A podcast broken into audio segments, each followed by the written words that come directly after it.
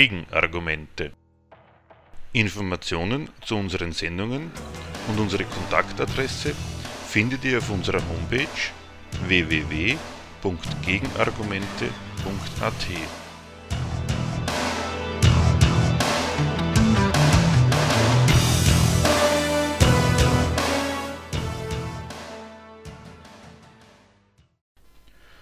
Conny 2012 Ein Kindermärchen Wie das Böse es fertig bringt, den Imperialismus gut dastehen zu lassen.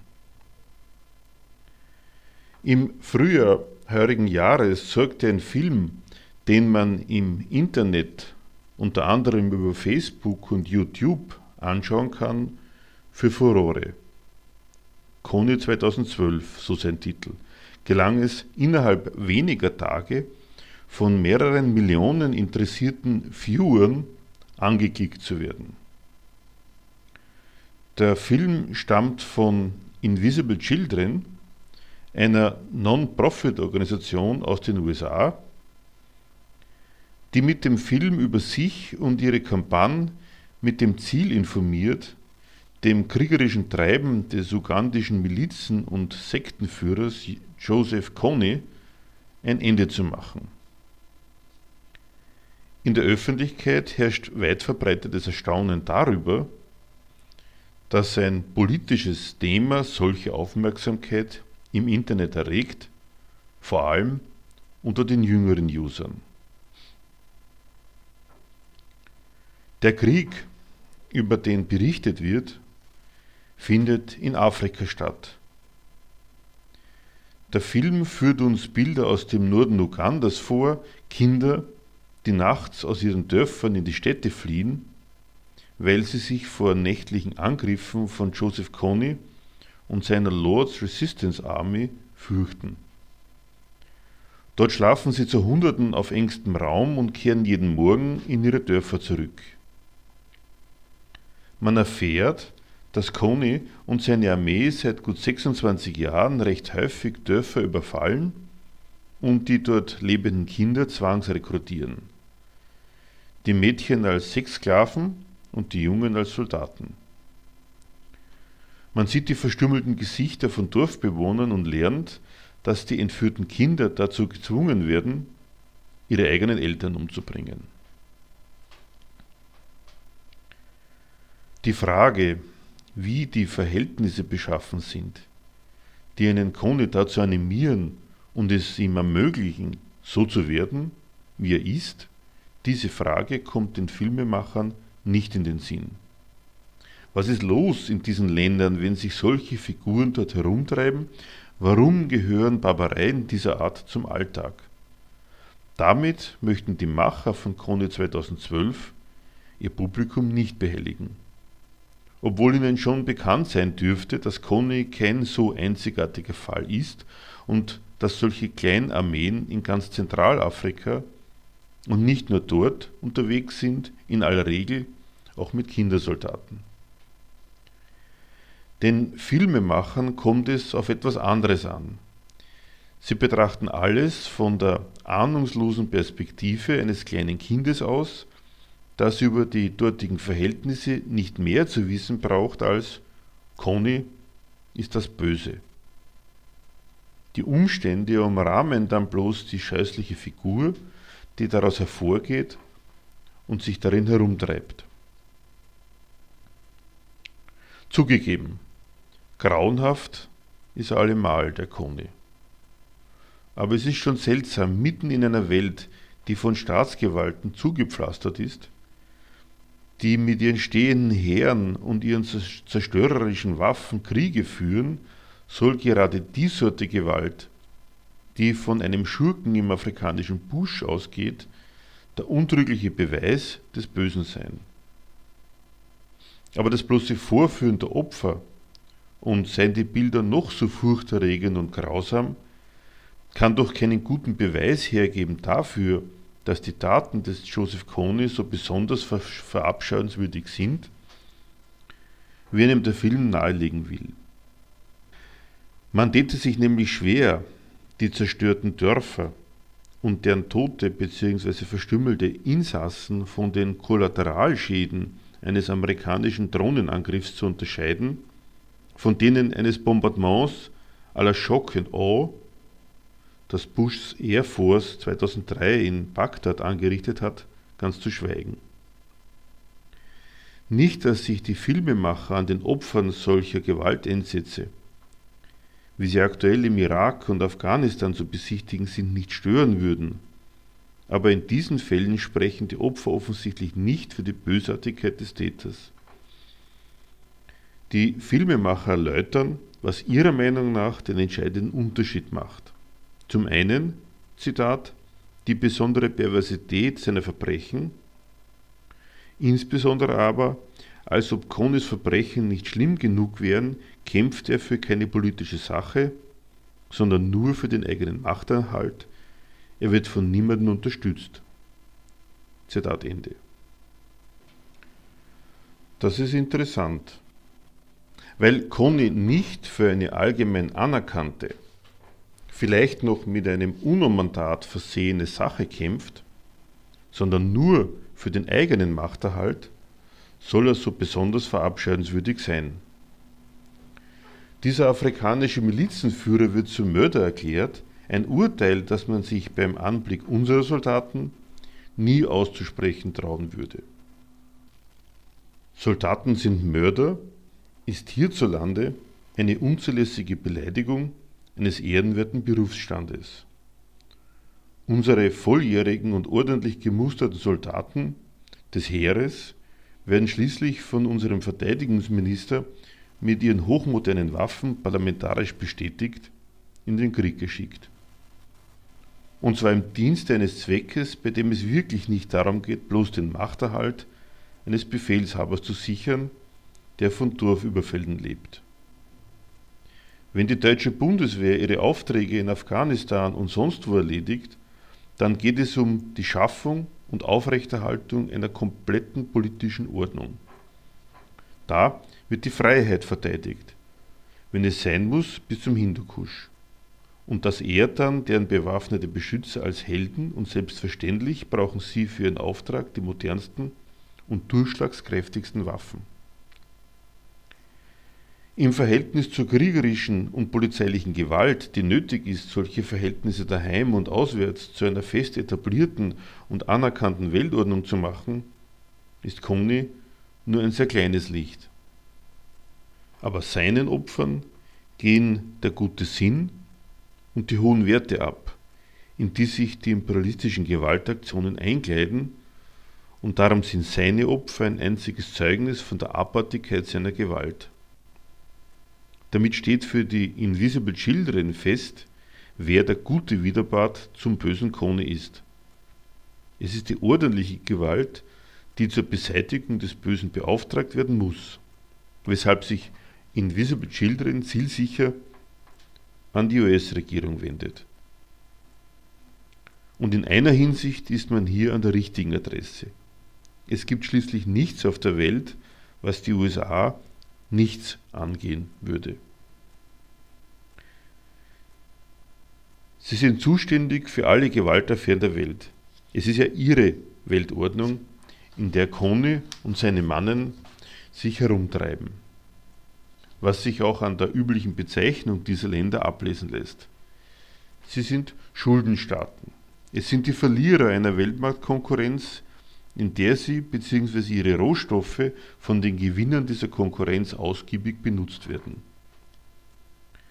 Die Gewinnerstaaten haben sehr früh dem Umstand Rechnung getragen, dass die Beteiligung an der Konkurrenz auf dem Weltmarkt viele der beteiligten Staaten ruiniert. Von ihren Insassen ganz zu schweigen, die sowieso nichts zu bestellen haben. Diese Länder hat man erstmal in großem Stil mit Kredit versorgt und weil auch mit dem kein nennenswertes Geschäft in Gang kam, wurde mit periodischen Umschuldungen und dem einen oder anderen Schuldenerlass jahrelang für ein mehr schlecht als recht funktionierendes Staatswesen gesorgt. Dadurch wurden diese Länder zwar weiterhin ruiniert, ihre weitere Benutzung durch die maßgeblichen Akteure des kapitalistischen Weltmarkts wurde allerdings auf diese Weise sichergestellt. Nachdem Afrika als Rohstofflieferant fertig erschlossen worden war und zudem die sowjetische Systemalternative abgedankt hat, hat das Interesse an den Kosten einer funktionierenden Staatlichkeit in Afrika schließlich immer mehr abgenommen. Den Zugriff auf die begehrten einheimischen Ressourcen kann man noch anders organisieren. Nämlich so, dass sich in dieser Verwüstungsspur der Weltmarktkonkurrenz schon seit Jahrzehnten unterhalb der offiziellen staatlichen Ebene eine wachsende Anzahl lokaler Gewalthaber einnistet. Nicht selten haben diese ihren Ausgangspunkt in der Verteidigung einer verfolgten Ethnie, so wie im Fall Kony, dessen Armee ursprünglich als Schutzmacht eines Stammes im Norden Ugandas und im Süden Sudans lokale Anerkennung genossen hatte. Vor allem in Afrika konkurrieren solche Verbände über die Grenzen hinweg um die unmittelbare Kontrolle über vom Ausland begehrte, weil dort als Geschäftsmittel benutzte Rohstoffe. Sie überfallen die entsprechenden Gebiete und die darin liegenden Dörfer mit aller Entschlossenheit und Brutalität und reißen die Herrschaft über die dort lagernden Bodenschätze an sich. Von den Regierungen in der näheren Nachbarschaft werden sie mit modernen Waffen ausgestattet, die aus den Waffenschmieden der zivilisierten Welt stammen. Hat man bei solchen Auseinandersetzungen Erfolg, steigt man gegebenenfalls zu einer international anerkannten Regierung auf und kann mit offiziellen Gewaltmitteln den Kampf um die Verwaltung interessanter Rohstoffe fortsetzen. So ungefähr die Erfolgsstory von Yoweri Museveni, dem jetzigen Präsidenten Ugandas, dem Hauptfeind Konis, der jetzt enger Bündnispartner der USA in Ostafrika ist. In seinem Kampf um die Macht in Uganda vor mehr als 25 Jahren ist er angeblich als erster im modernen Afrika auf die Idee gekommen, Kindersoldaten in den Dienst zu nehmen. Und vor 15 Jahren im sogenannten Afrikanischen Weltkrieg hat er in der Konkurrenz um ostkongolesische Bodenschätze einiges an Erfolg zustande gebracht unter Vernichtung von Land und Leuten im großen Stil. Weniger erfolgreiche Warlords halten sich mit dem lebenden und toten Ertrag aus Überfällen auf Dörfer einigermaßen schadlos. So mag diese letzte Variante kriegerischer Gewalt, von der Kony ein vielleicht besonders furchterregendes Exemplar darstellt, eine Abweichung von der erfolgreichen Ordnungsgewalt des Westens sein, aber so gehört sie allemal dazu.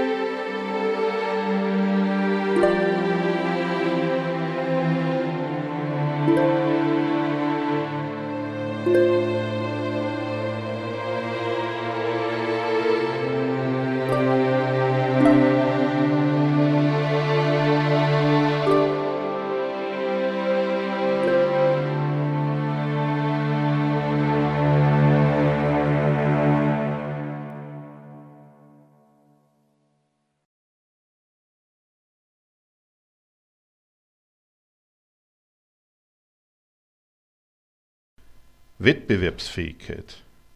Das deutsche Rezept, der paradoxe Stein der Weisen. Die Finanzkrise will einfach nicht aufhören. Da schmieden die Staaten einen Pakt nach dem anderen, mobilisieren Hunderte von Milliarden Euro, aber die zündende Idee, wie man das Vertrauen der Finanzmärkte zurückgewinnen kann, hat niemand.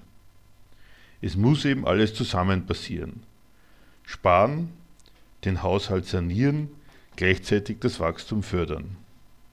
Egal, ob das eine das andere ausschließt oder nicht. Und dann will die deutsche Bundeskanzlerin Merkel noch quasi eine Geheimwaffe in petto haben. Die Wettbewerbsfähigkeit zu stärken, das ist die Voraussetzung für nachhaltiges Wachstum, vermeldet sie.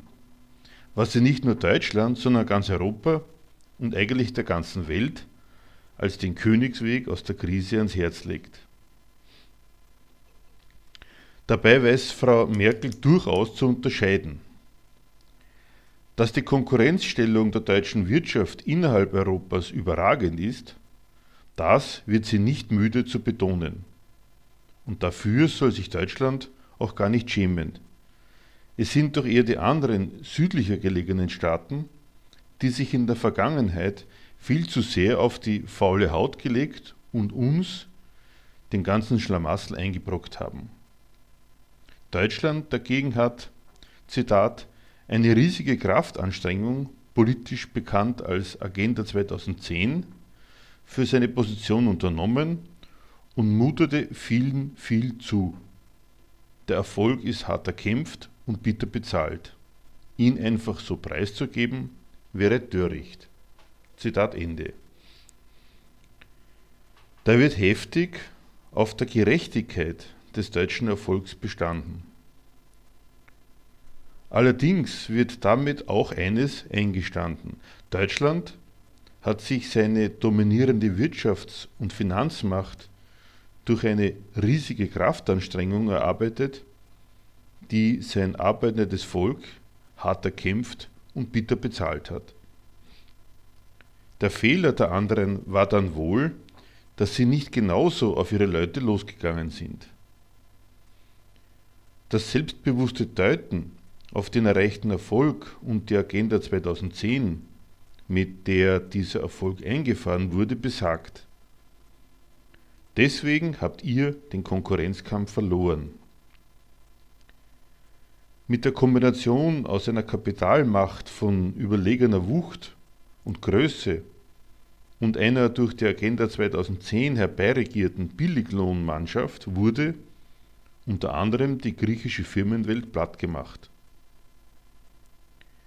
Im Stolz auf diese Glanzleistung werden also die angeblichen Gründe über die griechische Krise Lügen gestraft. Von wegen dieses Völkchen hat verantwortungslos über seine Verhältnisse gelebt. Umgekehrt wird ein Schuh draus. Deutschland hat alles dafür getan, aus der Konkurrenz als Sieger hervorzugehen. Das hindert die Kanzlerin allerdings überhaupt nicht, den Griechen und allen anderen Krisenstaaten zu raten oder besser gesagt zu verordnen, es genauso wie Deutschland zu machen und an ihrer Konkurrenzfähigkeit zu arbeiten. Mit der Kopie von Konkurrenzerfolgen ist das freilich so eine Sache. Alle kämpfen schließlich um dasselbe, nämlich darum, ihren Mitwettbewerbern Umsatz und Gewinn wegzunehmen. Konkurrenten machen sich ihren Erfolg streitig. Eine Konkurrenz mit lauter Gewinnern hat noch keiner erfunden.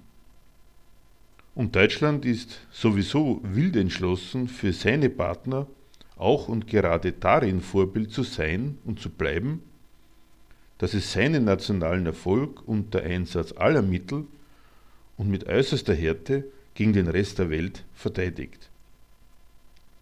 Der wird dann auch nicht einfach so preisgegeben, sondern im Gegenteil weiterhin gegen alle anderen durchgesetzt.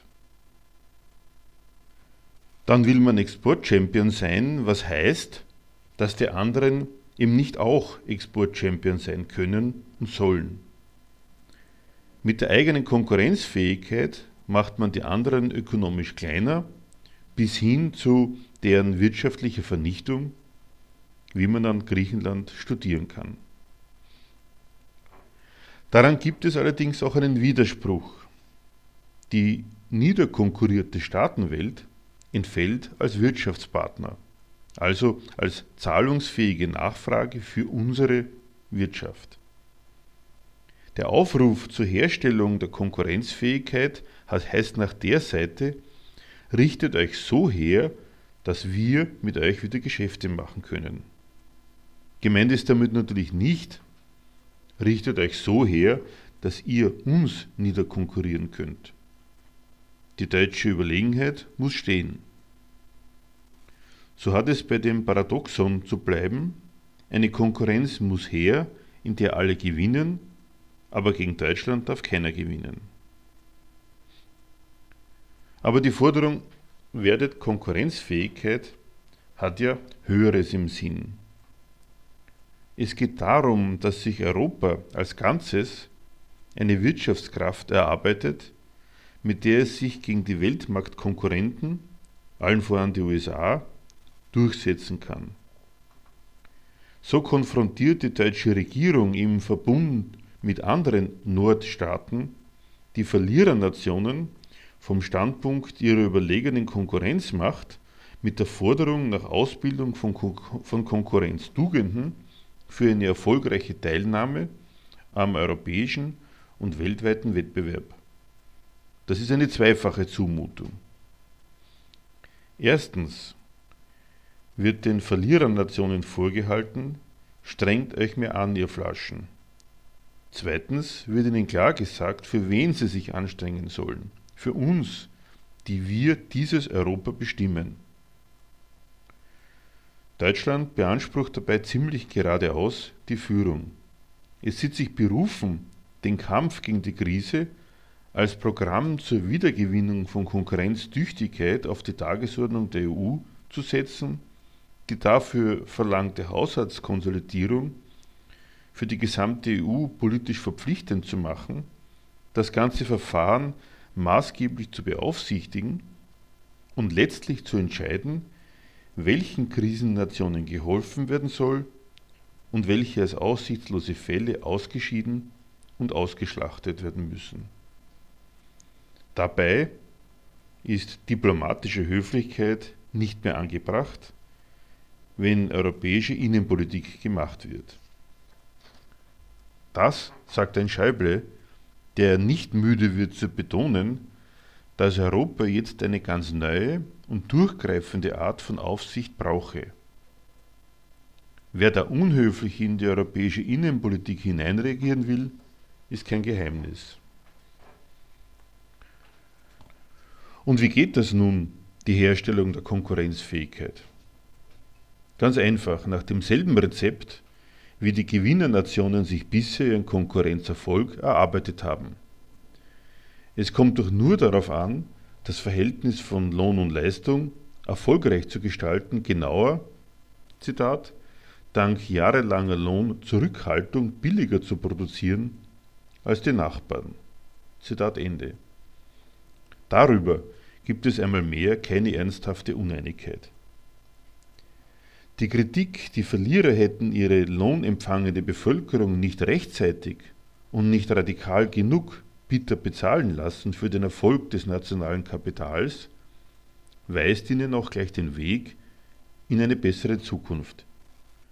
Sie alle haben ihre jeweils nationale Agenda 2010 nachzuholen bei Löhnen, Sozialleistungen, öffentlicher Beschäftigung und allen Staatsausgaben, die nicht unmittelbar der Rettung und Förderung des Geschäfts am Standort dienen.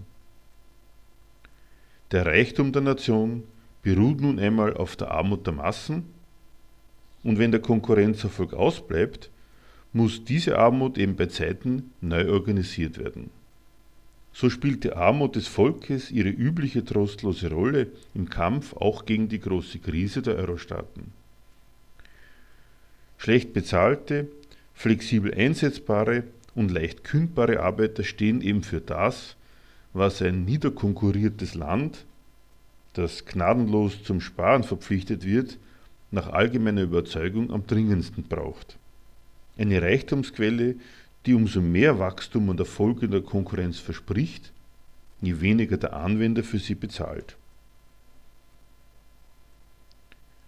Dann kommen freilich die Mahner und Warner.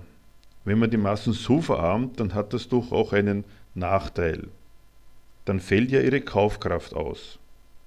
Da kann man erstens nur sagen, das ist eben einer der Widersprüche ihres so wunderbaren Systems.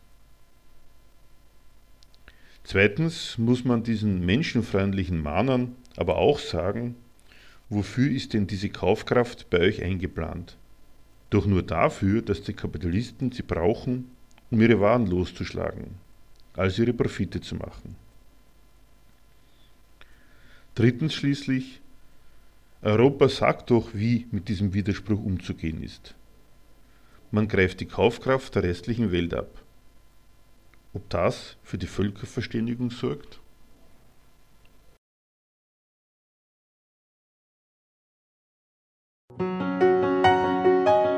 Interessiert an Erklärungen, die allemal auf den Beweis hinauslaufen, dass die wirklichen Verhältnisse ein wenig anders sind, als die amtierenden Fachleute für Wirtschaft, Politik und Moral- und Weltanschauung sie sich und ihrem Publikum zurechtlegen? Die Zeitschrift Gegenstandpunkt bietet vierteljährlich marxistische Theorie. Zeitgemäß ist das nicht. Aber was heißt das schon? Nähere Informationen gibt es auf der Homepage www.gegenstandpunkt.com.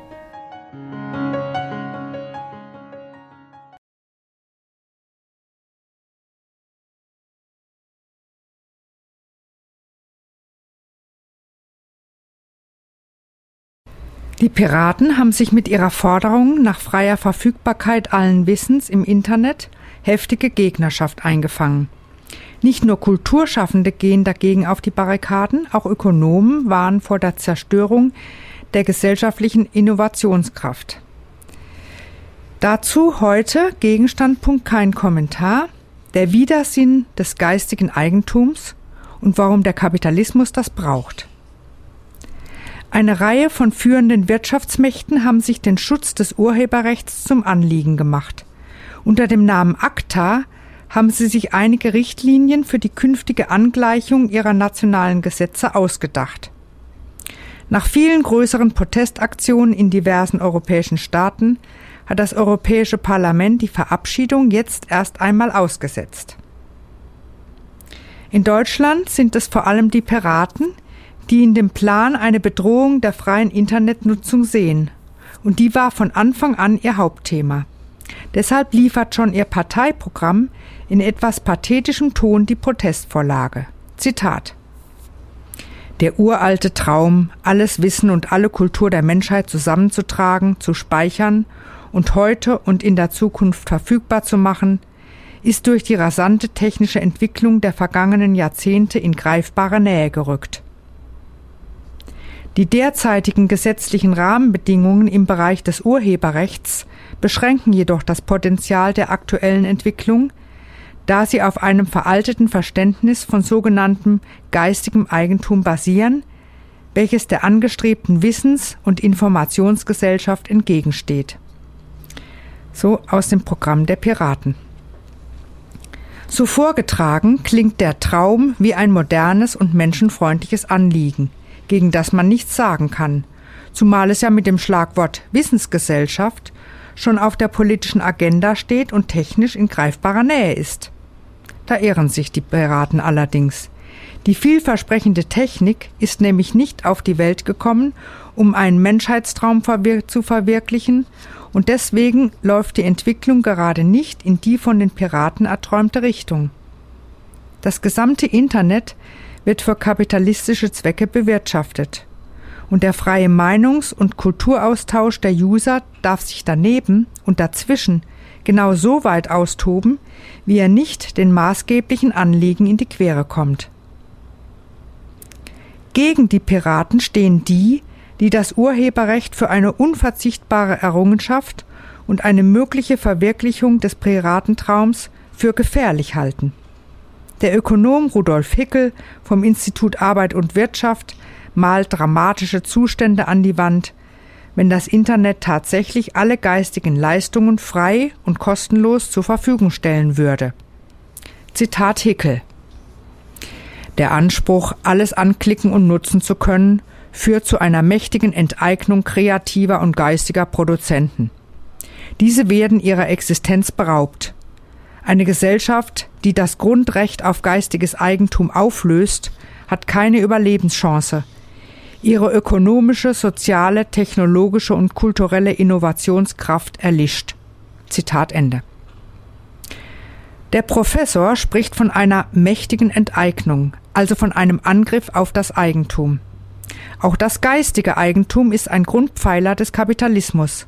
Für ihn steht fest, dass das Kapital seine Fortschritte nur durch die ständige Nutzung von Erkenntnissen und Ideen zustande bringt, durch technisches Wissen ebenso wie durch immer neues Design für seine Produkte. Es stehen sich also zwei Positionen gegenüber.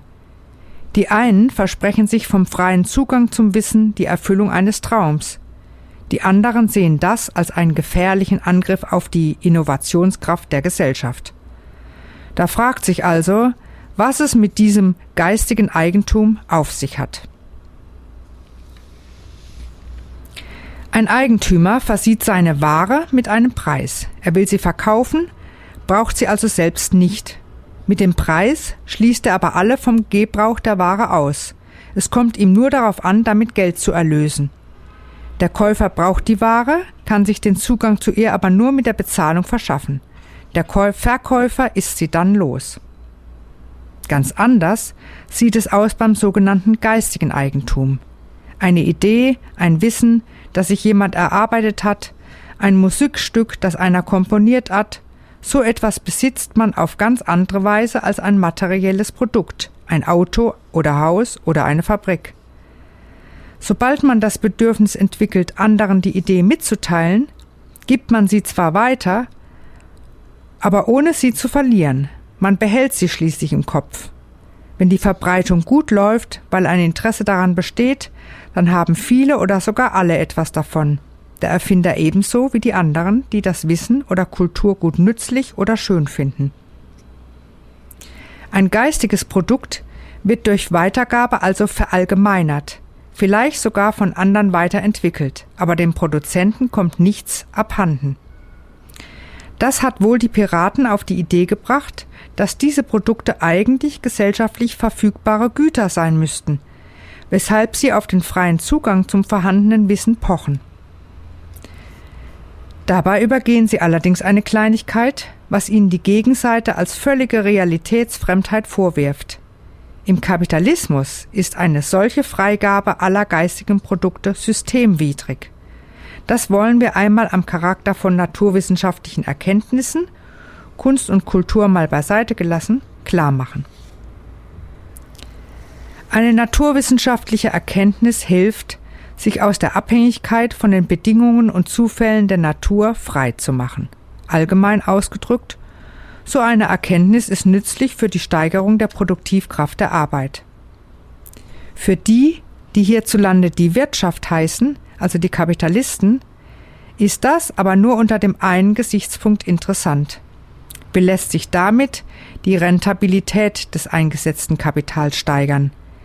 Genau genommen interessiert sie auch nicht die naturwissenschaftliche Erkenntnis, sondern deren praktische, technologische Anwendung in ihrem Produktionsprozess.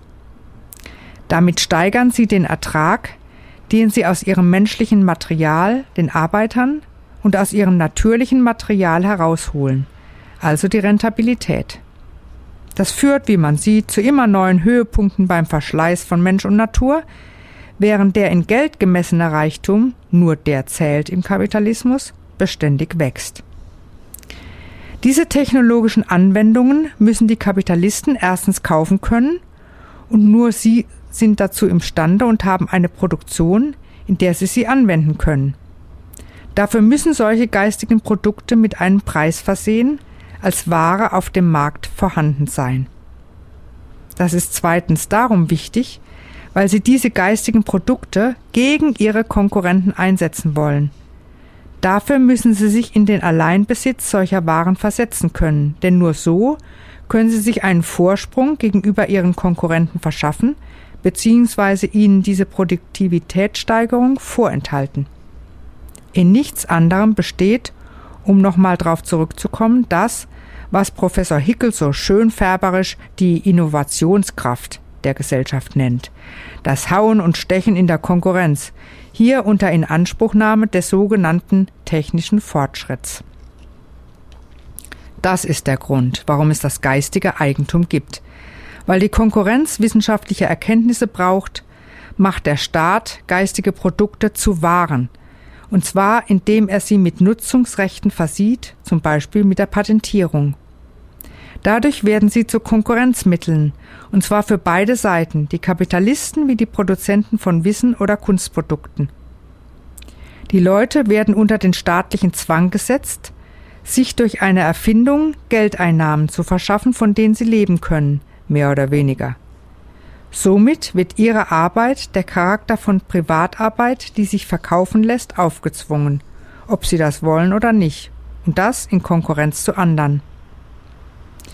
Der Piratentraum von einer gemeinsamen gesellschaftlichen Verfügung über alles nützliche Wissen hat in einer kapitalistischen Gesellschaft keine Chance.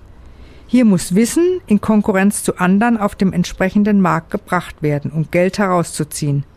Denn diese Gesellschaft funktioniert so in allen ihren Abteilungen und dem wird das Geistige unterworfen. Wenn die Staaten ihr nationales Kapital dabei unterstützen, Konkurrenzfortschritte durch neue Ideen und Erfindungen zu machen und zu wachsen, müssen sie allerdings einen Widerspruch managen, den sie sich mit dem geistigen Eigentum auch eingehandelt haben. Wenn ein Kapitalist ein geistiges Eigentum in seinem Alleinbesitz hat, also anderen vorenthält, dann hat das für den Staat den Haken, dass solches Wissen mit Exklusivnutzungsrecht dem allgemeinen kapitalistischen Wachstum auf seinem Boden widerspricht. Allgemeine Produktivitätssteigerung kommt so kaum zustande. Der wissenschaftliche und technische Fortschritt wird durch Privatisierung ausgebremst. Der Staat ist aber an einem nationalen Produktivitätsfortschritt interessiert und deswegen beschränkt er die monopolistische Verfügung übers geistige Eigentum auch wieder. Das zeigt sich am Patentrecht darin, dass die private Verfügung irgendwann auch wieder ausläuft, so dass der Patentschutz auf Dauer in eine Verallgemeinerung des betreffenden Wissens übergeht. So großartig die Piraten mit ihrem Traum daherkommen, so windelweich sind sie dann auch wieder.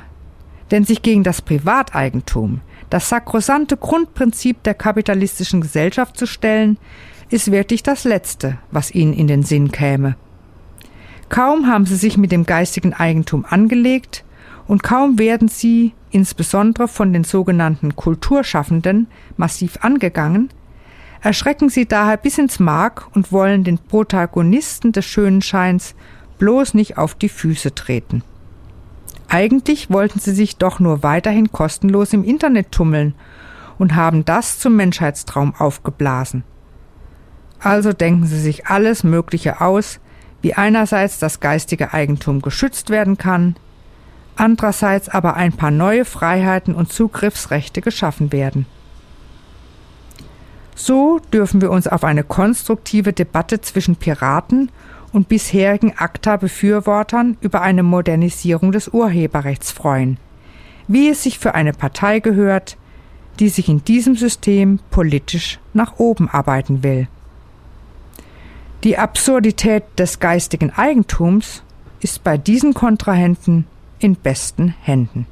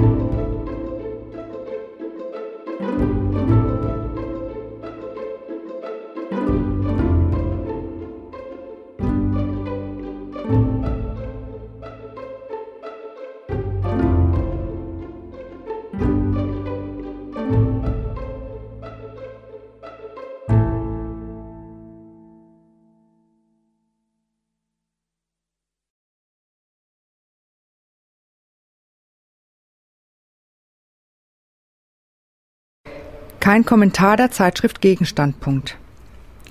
Schlecker am Ende eine lobenswerte Pleite.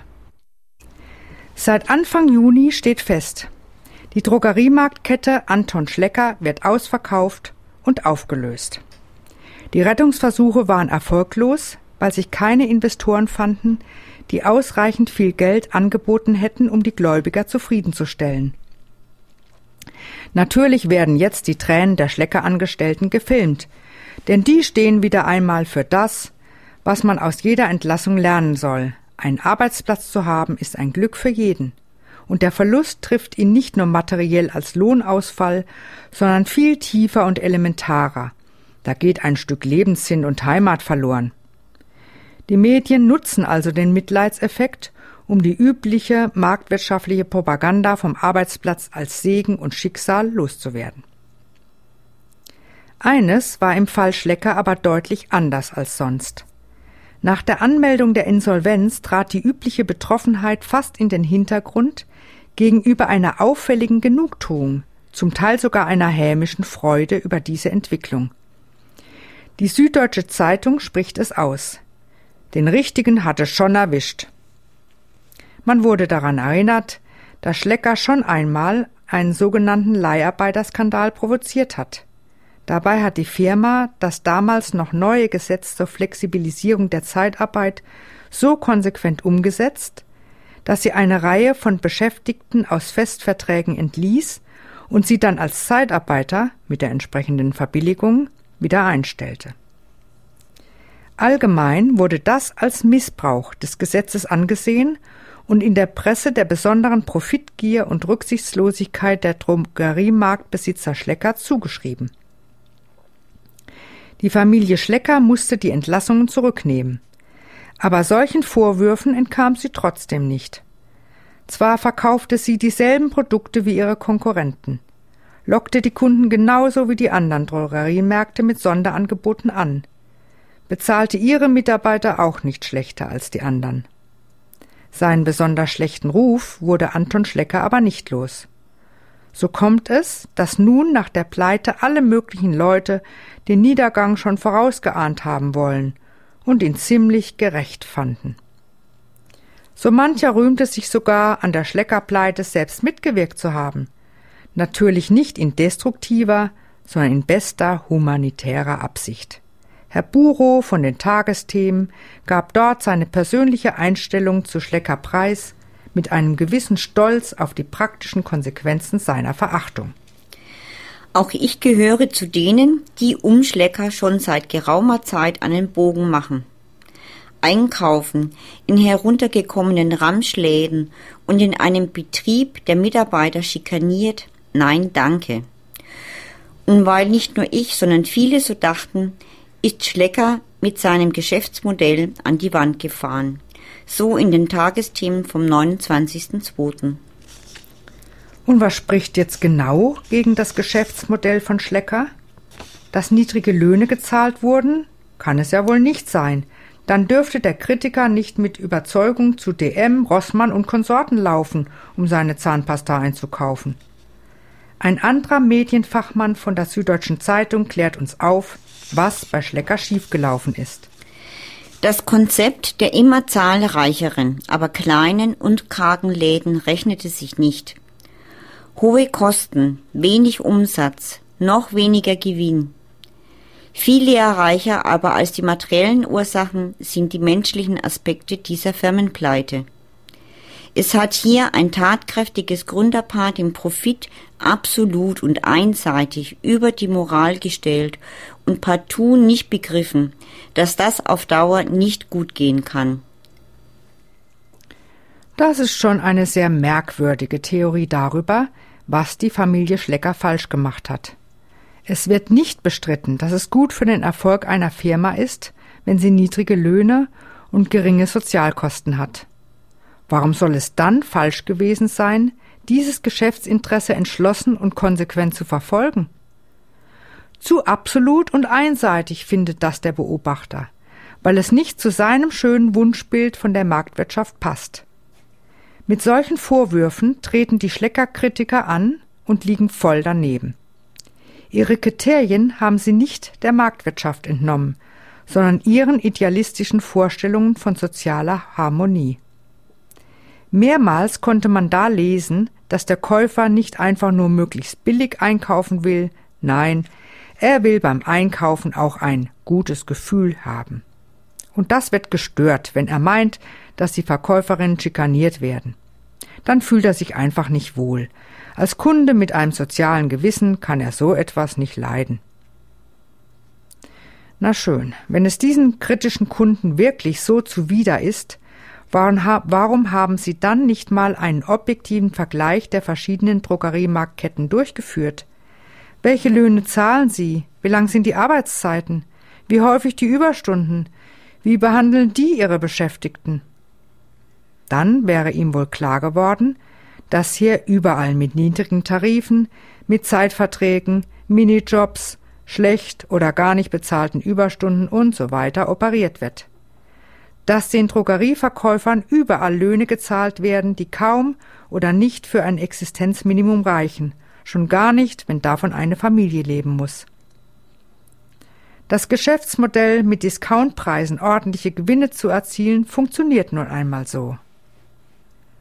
Ja, es stimmt schon. Gewerkschaftliche Vereinbarungen über Tariflöhne hat die Firma Schlecker so lange wie möglich abgewehrt. Aber welche Firma würde eigentlich die Gewerkschaft zum Verhandeln einladen, wenn sie nicht gesetzlich dazu verpflichtet wäre? Und was ist dran an der Behauptung, Schlecker hätte seine Belegschaft unnötig schlecht behandelt? Auch hier wieder die Gegenfrage. Was von den Schleckerpraktiken war denn nun untypisch für die soziale Marktwirtschaft? Nicht einmal der damals verbotene Umgang mit Beschäftigten, die erst entlassen und dann als Zeitarbeiter wieder eingestellt wurden, ist ungewöhnlich. So mancher Unternehmer hat das geschafft. Und auch über die Bauwirtschaft liest man oft genug in den Zeitungen, dass bestimmte Verbote erfolgreich umgangen werden, wenn es dem Gewinn nutzt. Also fällt die ganze aufgebauschte angebliche Aufweichung der Drogeriemarktkette Schlecker so ziemlich in sich zusammen. Worüber beschweren sich also die Schleckerkritiker von der publizierenden Zunft tatsächlich? Ein positives Betriebsklima möchten sie vorgeführt bekommen, keine abgehetzten und womöglich schlecht gelaunten Mitarbeiter, so dass der Kunde sich beim Einkaufen unwohl fühlt. Eine ziemlich anspruchsvolle Stellung gegenüber den Bediensteten eines Unternehmens, das mit anderen Firmen um den Zuspruch also um die Kaufkraft von mehrheitlich nicht gerade üppig verdienenden Kunden konkurriert. Wenn es Ihnen bei Schlecker nicht gefällt, dann gehen Sie zur Konkurrenz. Aber nicht deshalb, weil man nun mal irgendwo seine Zahnpasta kaufen muss, sondern Sie legen sich das als Ihre Leistung zurecht. Als gezielten Einkaufsboykott gegen die unbeliebte Firma und als Belohnung für die andere Drogeriefirma, die angeblich rücksichtsvoller mit ihren Mitarbeitern umgeht. Dem Besitzer der Drogeriemarktkette DM, Götz Werner, wurde das Kompliment zuteil, dass er seine Leute schätzt und fördert. Was heißt hier Förderung? Bei Schlecker wäre das Verkaufstraining in der Freizeit Schikane gewesen. Bei DM gilt dasselbe als eine gut gemeinte Förderung, für die die Mitarbeiter dankbar sein müssten. Und wenn die Firma DM ihren Vorsprung in dieser weltfremden moralischen Hierarchie ausnützt und sich bei ihren Kunden mit dem dummen Werbespruch andient, hier bin ich Mensch, hier kaufe ich ein, dann wundert sich keiner über diese Stilisierung des Zahnpastakaufs, sondern man fühlt sich glatt bestätigt, dass bei DM kein Unternehmer im üblichen Sinne, sondern ein Philanthrop dahinter steckt. Und zu so einem kann man sein Geld vertrauensvoll hintragen. Der schafft es, seine Belegschaft kostengünstig einzuspannen und jeder Kassiererin ein freundliches Lächeln ins Gesicht zu zaubern. Für die Kritiker ist also die Schleckerpleite fast so etwas wie ein Glücksfall. Sie lässt sich interpretieren als Strafe für ein menschenfeindliches Profitstreben, für ein falsches, weil unzeitgemäßes Geschäftsmodell. Da ist also nicht einer gescheitert in einer Konkurrenz, in der alle dasselbe wollen und dieselben Methoden einsetzen. Nein, eine höhere Gerechtigkeit hat ihn scheitern lassen. Denn angeblich kommt es in der modernen Geschäftswelt so sehr auf moralische Qualitäten an, dass eine rücksichtslose Durchsetzung und Charakterfehler wie Geiz quasi automatisch bestraft würden. Solche Effekte wollen sich kritische Käufer als Verdienst anrechnen lassen, weil sie angeblich ständig das Wohl der Produktions- und Verkaufsmannschaften im Blick haben. Gegen die miese Bezahlung und die Ausnützung der Abhängigkeit der Beschäftigten wollen sie allerdings nicht Partei ergreifen. Das ist schon in Ordnung, wenn die Beschäftigten zu billiger und zuverlässiger Arbeit angehalten werden. Nur ist es nicht ausreichend. Die sollen dann auch noch freundlich und gut gelaunt sein und am besten einen glücklichen Eindruck machen. Dann fühlen sich die Kunden wohl, die Geschäfte laufen besser und so kommen dann nachhaltige und gerechte Profite zustande. Und nebenbei wird auch noch der Marktwirtschaft ein gutes Zeugnis ausgestellt. In dieser Ordnung ist angeblich das Wohlbefinden jeder einzelnen Arbeitskraft eine entscheidende Erfolgsbedingung. Lächerlich. PS. In Österreich und Tschechien geht übrigens das angeblich überholte Geschäftsmodell von Schlecker munter weiter.